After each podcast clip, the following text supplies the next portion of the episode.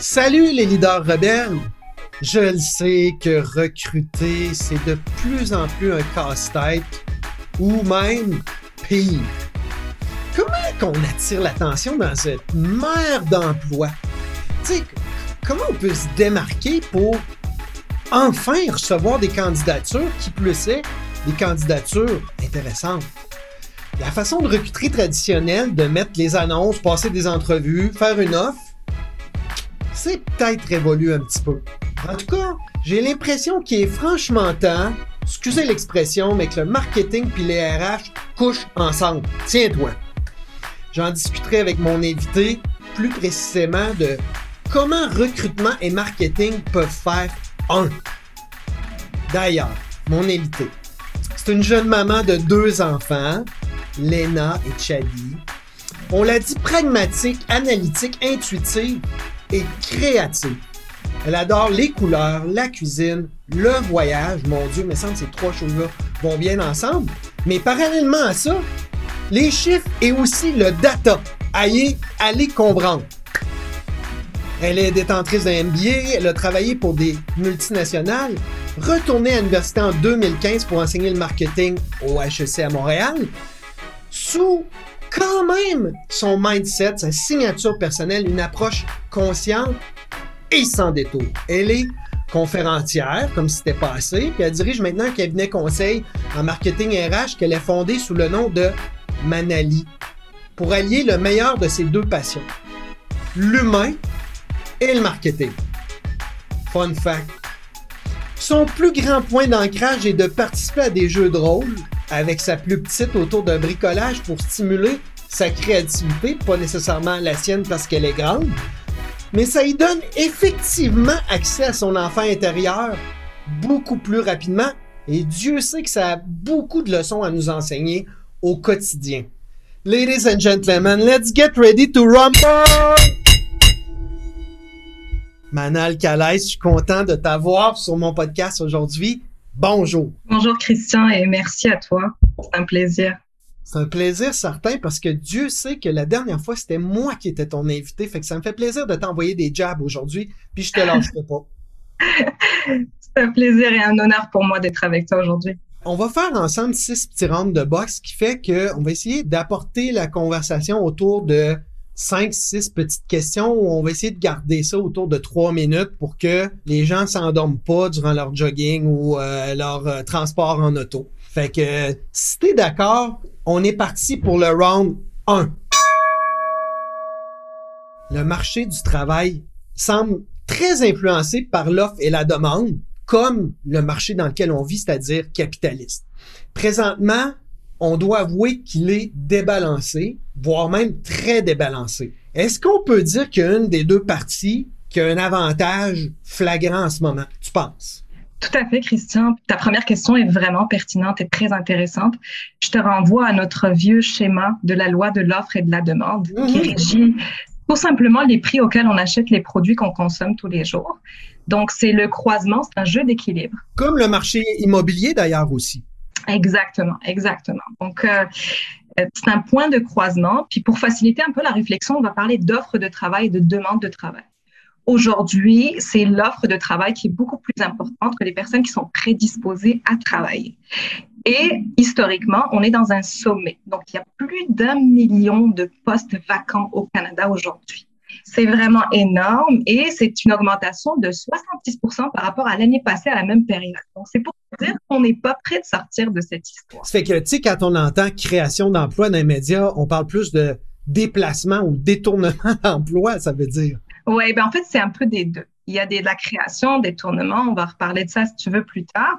Mais ce qui est vraiment important, c'est quand on regarde ces données de façon brute et qu'on regarde la courbe, quand on bouge euh, vers le haut, donc euh, la courbe, on réalise que les points de croisement vont être que le prix va être plus haut et, donc les quantités plus élevées. Et donc, dans le marché de l'emploi, on parle de salaire et de personnes qui sont à l'emploi. Donc, si on prend la courbe de façon juste brute comme ça, sans rien, sans être stratège ni rien du tout, on est dans une guerre de hausse salariale puisque il y a plusieurs personnes qui espèrent avoir la même chose, qui sont le peu de candidats qui sont sur le marché.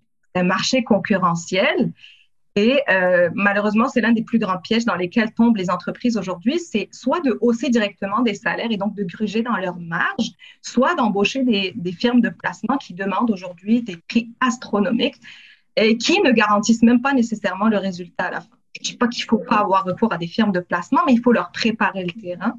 Et nous, en marketing, je te dirais que ce n'est pas des paysans pour nous ce qu'on voit dans cette courbe. C'est exactement ce qu'on fait tous les jours. C'est notre travail. S'il n'y a pas de concurrence, le marketing n'a pas lieu d'exister. Ouais. Puis on dit s'il n'y a pas d'environnement, s'il n'y a pas de concurrence, donc il n'y a pas de marché.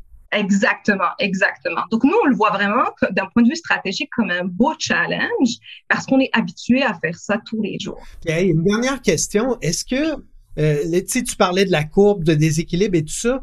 Euh, est-ce que, disons, euh, la demande de travailleurs à haut salaire est aussi élevée comparativement, disons, euh, euh, au, salaire à, plus bas salaire? Est-ce qu'elle est aussi élevée? Oui, les pressions sont énormes de ce bord-là aussi.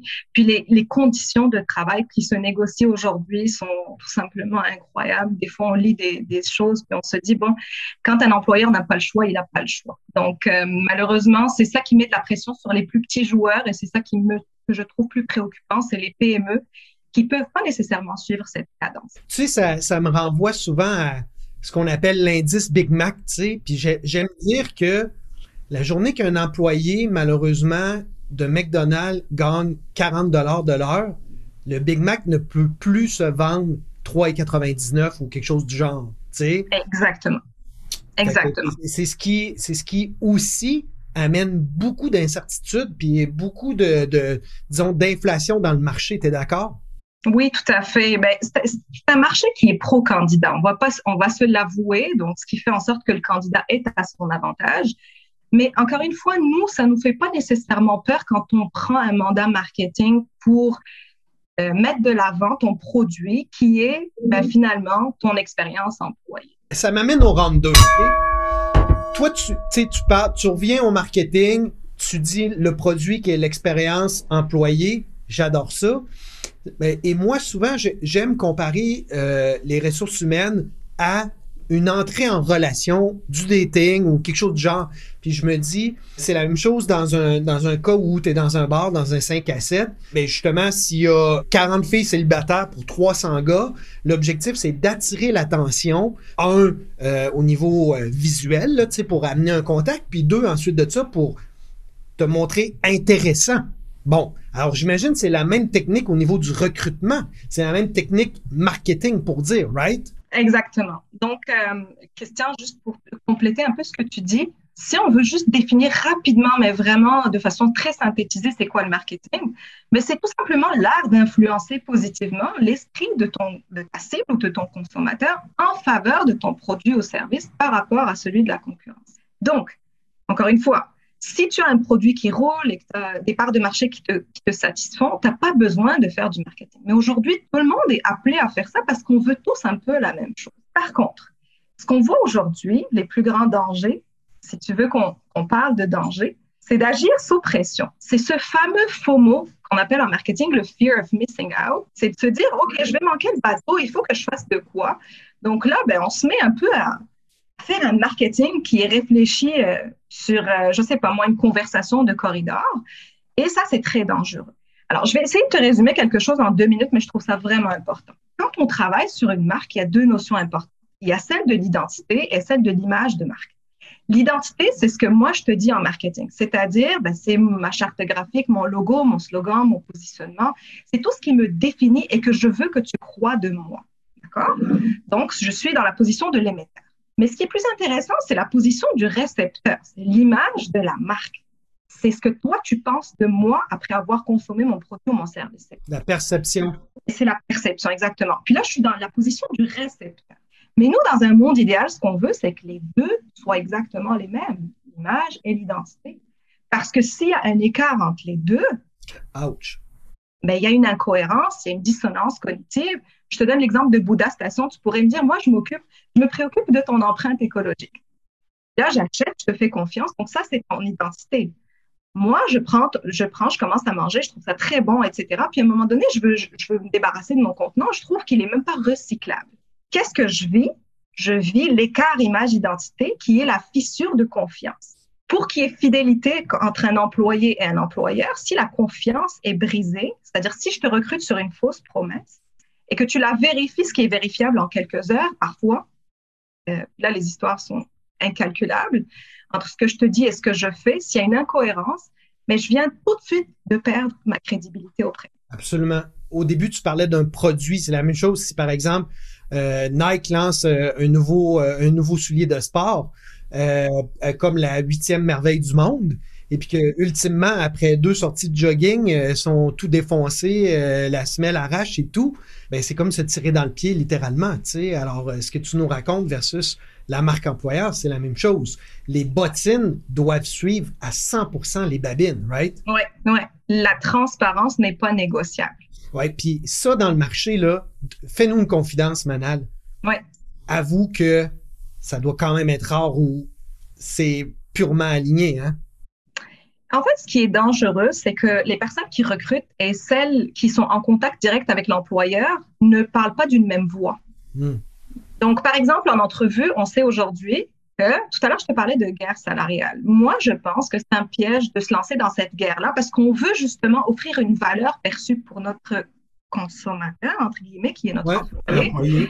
Parce que c'est ça qui va le retenir. On le sait que historiquement, il n'a jamais été aussi important de se préoccuper du bien-être de nos employés. Hmm. Donc, ce fameux bien-être qui est vendu en entrevue, puis l'employé qui arrive, on lui dit on se préoccupe de ton bien.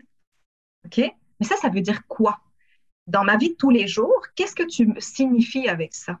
L'employé arrive, ça fait deux semaines qu'il est en poste et il n'y a personne qui lui a demandé comment il allait. Juste, juste comme ça. Est-ce que ça va bien?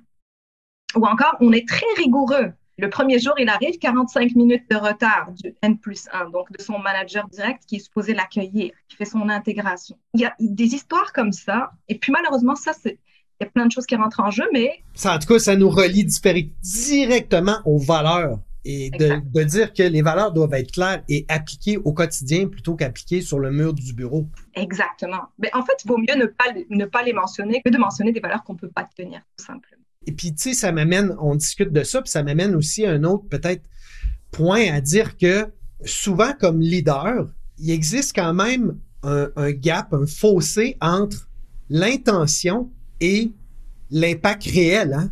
Alors, l'intention qu'on peut avoir envers un nouvel employé ou envers notre, notre force de travail et l'impact qu'on a vraiment, ça veut dire une chose. Je pense qu'il faut le vérifier, le valider et l'ajuster. Et puis, je vais compléter ce que tu dis, c'est que la meilleure façon de faire, c'est d'avoir des preuves. Donc, entre guillemets, tout à l'heure, on a parlé d'image, d'identité, mais ce qui sépare les deux, c'est les preuves. C'est que si je te dis quelque chose, il faut juste que j'ai des preuves pour le baquer.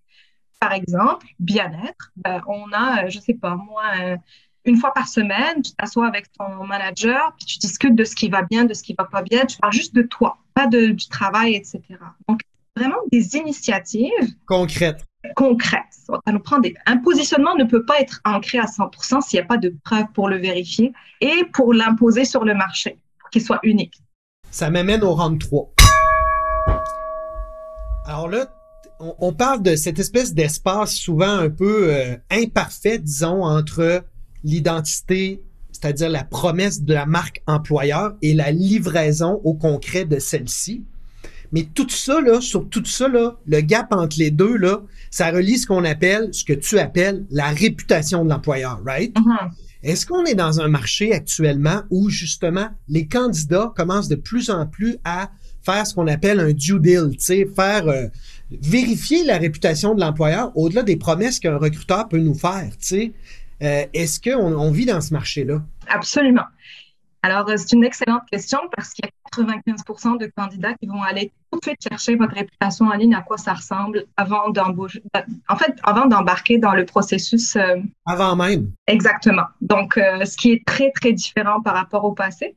Et je t'envoie une petite notion en marketing qu'on appelle le NPS, le Net Promoter Score. C'est les personnes qui vont recommander ton produit ou ton service. Ils sont enclins à, ouais versus celle qui recommande de ne pas le consommer. C'est la même chose. Le Net Promoter Score employé, c'est exactement ta réputation en ligne. Donc, tout ce qui est sur Glassdoor, tout ce qui est sur Rate My Employer, Google, etc., c'est une empreinte qui est permanente.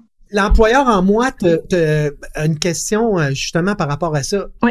Penses-tu qu'il va arriver l'opposé de ça? Parce que on vit aussi dans un marché du travail où il y a certains employés qui, qui vraiment abusent de ça, hein, tu sais.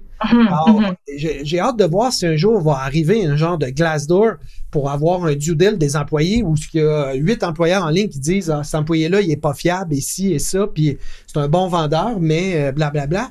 Je pense que le marché un jour va se rééquilibrer là aussi, là, tu sais.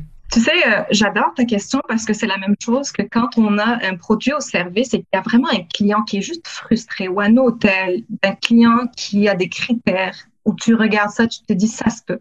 Mais moi, je trouve au contraire, c'est important de garder ce commentaire-là parce que c'est ce qui rajoute de la crédibilité à ton histoire. Et surtout si tu arrives à répondre de manière. Euh, Aujourd'hui, le service à la clientèle n'a jamais été aussi important, mais on en fait aussi en marque employeur si on explique que c'est vraiment la frustration de cet employé-là et qu'on n'a pas été au courant, qu'on aurait pu rectifier la situation, peu importe. Moi, je trouve ça grave. Le plus grave, c'est quand tu as 90% euh, des commentaires qui disent que ton environnement de travail est toxique. Et là, en ce moment, on parle de ta réputation et donc de ta marque employeur qui est déjà bâtie et il faut qu'on reparte vraiment à zéro pour tout refaire à l'interne. Mais euh, tu as raison parce qu'on le vit tous. Euh, sais, par exemple, on magasine un hôtel.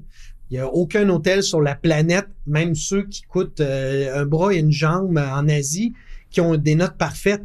Mais quand tu regardes où il y a 99% des consommateurs qui mettent un 5 étoiles, puis il y a une ou deux personnes un peu uluberlues qui mettent un commentaire vraiment euh, massacrable, ben, la loi du marché veut ça un peu aussi, venant du, fait que, un, on ne peut pas plaire à tous. Exact. Deux, chacun a sa propre vie et vit son, son propre contexte dans son propre euh, environnement émotif euh, quotidien, là. Fait que je pense que ça, ça amène toutes sortes de, d'aléas à ça, là. Alors, j'imagine la marque employeur, c'est pareil aussi. C'est exactement pareil. C'est exactement la même chose. All right. Round 4. Si on parle de marketing RH, parce que on parle de marketing, tu on parle de du processus d'éduquer, d'influencer, de distraire, de monter une communauté, de faire une offre irrésistible, de bâtir une espèce de funnel, d'avoir un système de referral, de vérifier le NPS score. Est-ce que tout ce que je te parle là, on est rendu à copier-coller versus RH?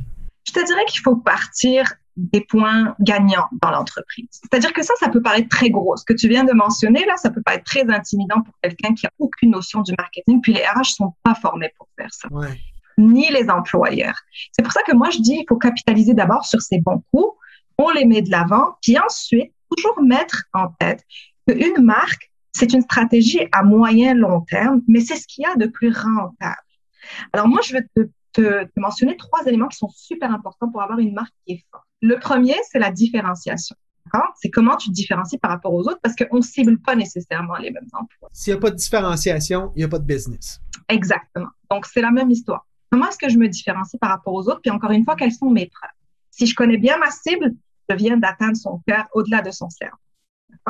Deuxième point, la désirabilité. Alors ça, c'est tellement important parce que comment est-ce qu'on fait pour que toi, en tant qu'employeur, tu offres le même salaire que, je ne sais pas moi, un Spotify de ce monde et qu'on te choisisse quand même?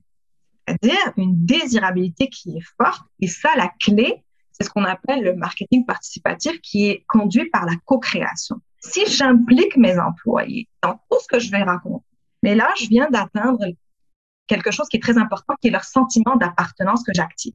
D'accord? Donc ça, c'est très important. Puis le dernier point, pour résumer, parce que tout ça, c'est des vrais résumés, c'est ce qu'on appelle le design, ou encore une fois, ben, c'est les moments de vérité.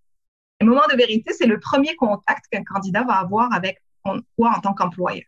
Donc souvent, ça va être l'offre d'emploi. Et selon moi, les offres d'emploi, c'est vraiment ce qu'il y a d'abord à retravailler parce que je te dis, c'est du copier-coller. Elles se ressemblent toutes. Euh, il n'y a aucune différence. Il n'y a aucune voix unique qui distingue l'employeur que tu peux être. C'est dommage. Euh, j'ai déjà vu des gens qui m'envoyaient des offres d'emploi avec des copies-collées qui oubliaient d'enlever le titre qui était en fait le nom d'une autre entreprise. Incroyable. Mais ça m'amène aussi à une chose, tu sais, on parle de marketing. Euh, moi, euh, si j'organise une vente de garage, disons, demain chez moi, euh, ben, le, mieux, c'est de la prévoir euh, peut-être quelques semaines à l'avance pour commencer à en parler, à faire passer le mot, à donner des petits rendez-vous avant, après, et ainsi de suite. Euh, je pense que lorsqu'on veut faire du marketing, euh, disons, de recrutement ou employeur, il n'y a rien de pire que de vouloir faire du marketing aujourd'hui pour avoir des résultats demain, tu sais. Mais c'est catastrophique, Christian, parce que moi, je vois ça, puis je vois les conséquences de ça. Ça, on appelle ça, euh, on appelle ça plutôt un service pompier et non. Exactement. C'est pour ça que je t'ai dit l'urgence en ce moment, c'est d'abord de travailler sur le produit que tu vas vendre. Round 5 à l'heure où, justement, le rôle du marketing dans une entreprise, bon, tu en as parlé tout à l'heure, c'est de pousser au changement. Hein. Dans d'autres entreprises plus axées, mettons, B2B, on parle d'amener des leads, puis ensuite de ça, moi, je, dis souvent, c'est amener au changement ou amener des leads, puis ensuite de ça, fidéliser. Mm-hmm. Est-ce qu'on peut penser que le marketing employeur, le marketing de recrutement, ben, c'est la même chose? C'est-à-dire, il y a une partie qui est du recrutement, puis il y a une autre partie qui est aussi importante, qui est ce qu'on appelle la fidélisation. Et là, le client, c'est l'employé. Oui, tout à fait. Tout à fait, Christian. Donc, en fait, c'est son expérience à lui, à ton employé, qui est ton produit fini. Donc, de la même façon que si tu n'es pas fier de ton produit, est-ce que tu mettrais sur le marché et que tu mettrais un marketing en arrière avec un investissement? Quel serait ton retour sur investissement? Mais souvent, en, marketing ou en vente, on dit, il n'y a rien, tu sais, dans le fond, le marketing, ça sert à attirer le client, mais la, la, plus grosse job du marketing, c'est justement de le fidéliser pour lui revendre, revendre, revendre, revendre.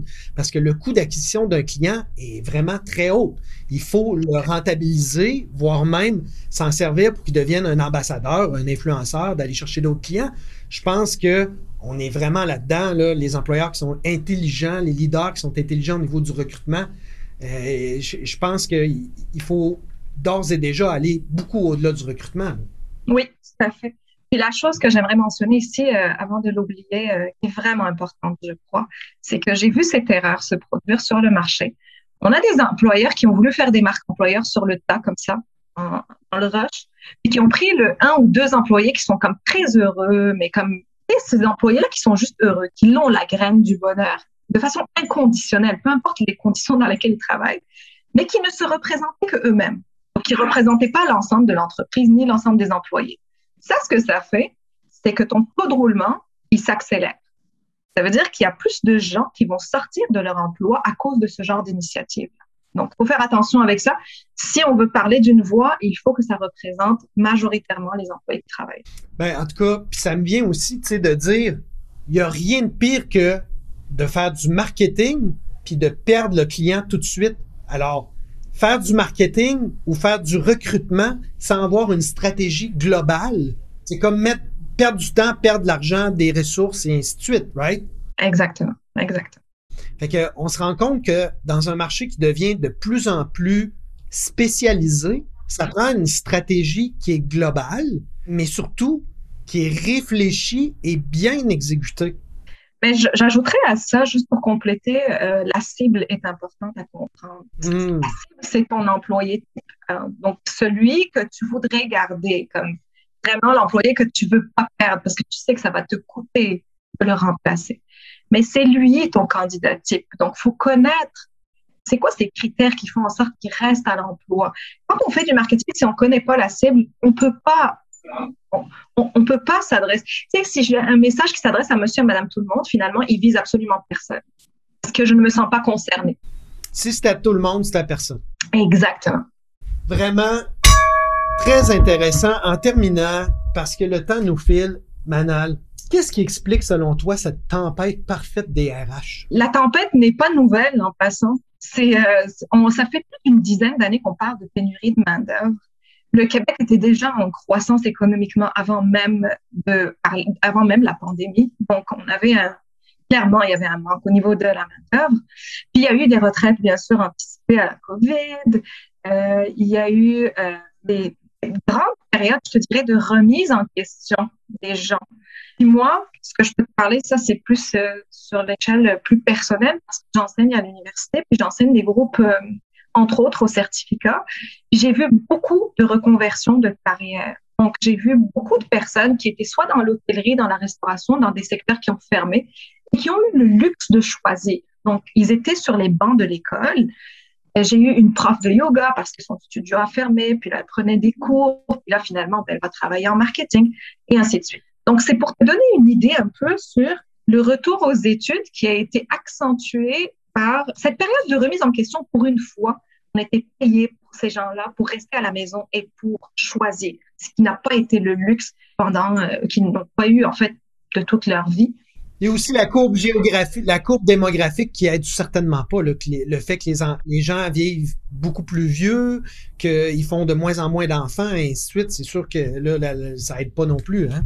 C'est ça, mais il y a un vieillissement de la population qui est marqué clairement. Puis ça, ça, ça donne que la proportion des 15 à 65 ans est plus faible que le reste, etc. Donc, je voulais pas rentrer dans ces, ces considérations. Je voulais surtout te parler des gens que j'ai vus ils faisaient des métiers qui les arrangeaient plus, mais pour une fois, ils ont eu le luxe d'aller choisir. Tu es devant un catalogue, le gouvernement te paye pour rester chez toi et tu peux changer de carrière.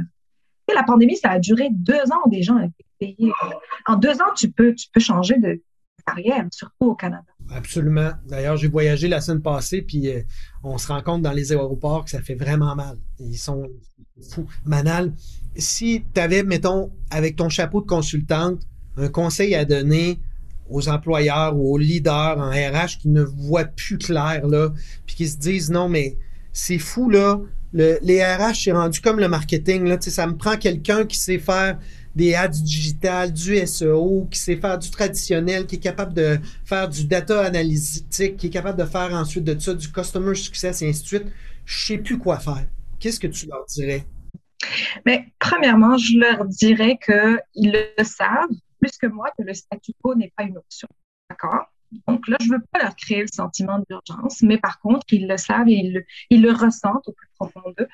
Moi, je vois les RH passer aussi dans les cours au HEC. Ils ne sont pas formés dans les enjeux actuels. Donc, n'hésitez pas à venir demander de l'aide. En passant, l'aide va revenir beaucoup moins cher que les coûts de recrutement et de rétention actuels. Ça coûte pas si cher que ça de se faire aider de trouver des solutions adaptées et pas de lire des articles qui sont alarmants avec des chiffres. Parce que là, on l'a compris, la problématique. Mm-hmm. Là, on veut penser stratégie, solution. Les solutions ne coûtent pas si cher que ça. Ben, surtout quand on compare à la perte d'un employé, au recrutement d'un nouvel employé, puis même à la fidélisation, puis la mise en niveau, ça n'a pas de bon sens. C'est exactement ça, en fait. C'est en comparativement avec tout ça. Euh, où est-ce qu'on peut te rejoindre facilement, Manali, pour avoir euh, justement euh, peut-être euh, acheté ta tête quelques heures pour un mandat ou aller glaner des idées en attendant de justement peut-être faire partie de ton réseau? Alors moi, j'utilise mon adresse HEC qui est manal.khles.hec.ca. Euh, puis, euh, j'ai mon site web qui est manaliconsulting.ca. Puis, c'est ça. Donc, euh, je suis quand même très joignable par courriel en général. J'utilise la même boîte courriel parce que j'aime avoir tout centralisé dans un seul endroit.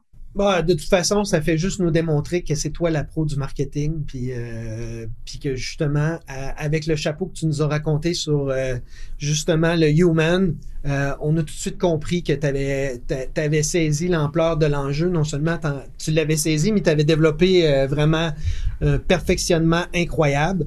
Manal, le mot de la fin, s'il y avait un petit... s'il y avait une personne dans ton réseau dans les 15 derniers jours euh, que tu avais échappé de donner crédit ou de dire merci ou de donner de la gratitude, ce serait qui? Euh, ben, je choisirais définitivement mon conjoint pour son soutien inconditionnel. Au moment où je te parle, il y a ma fille qui fait de la fièvre pour que je puisse te parler. Donc, euh, alors qu'il est, qu'il est submergé aussi. Et voilà, donc, puis il y a aussi c'est drôle parce que je le dis jamais, mais il y a mon père euh, qui m'inspire beaucoup, qui a récemment soutenu un doctorat à 70 ans et qui a battu un cancer euh, juste avant tout ça. Donc, je trouve que l'histoire est très pertinente et que c'est ce qui me pousse aussi à, me dépasser et que je me trouve plus d'excuses en fait. Wow, ben on les salue. Puis euh, Manal, vraiment, merci de tes conseils de pro ta lecture incroyable du marché présentement des RH qui saignent partout au Québec et plus. Merci à toi, Christian. Au plaisir. Charlie leader rebelle, merci de m'avoir prêté votre oreille durant ce podcast avec Manal Calès. J'en profite avant que vous quittiez pour remercier Caroline, Isabelle, Sylvain et Gaston qui ont pris la peine d'aller mettre un review 5 étoiles. Ça prend 15 secondes et ça m'aide tellement à faire grandir mon podcast. Alors, s'il vous plaît, donnez un coup de main et en échange, allez télécharger gratuitement mon e-book de leadership à Bouddha, b u d d h a station.com slash leadership. Et je vous dis quoi? À la semaine prochaine!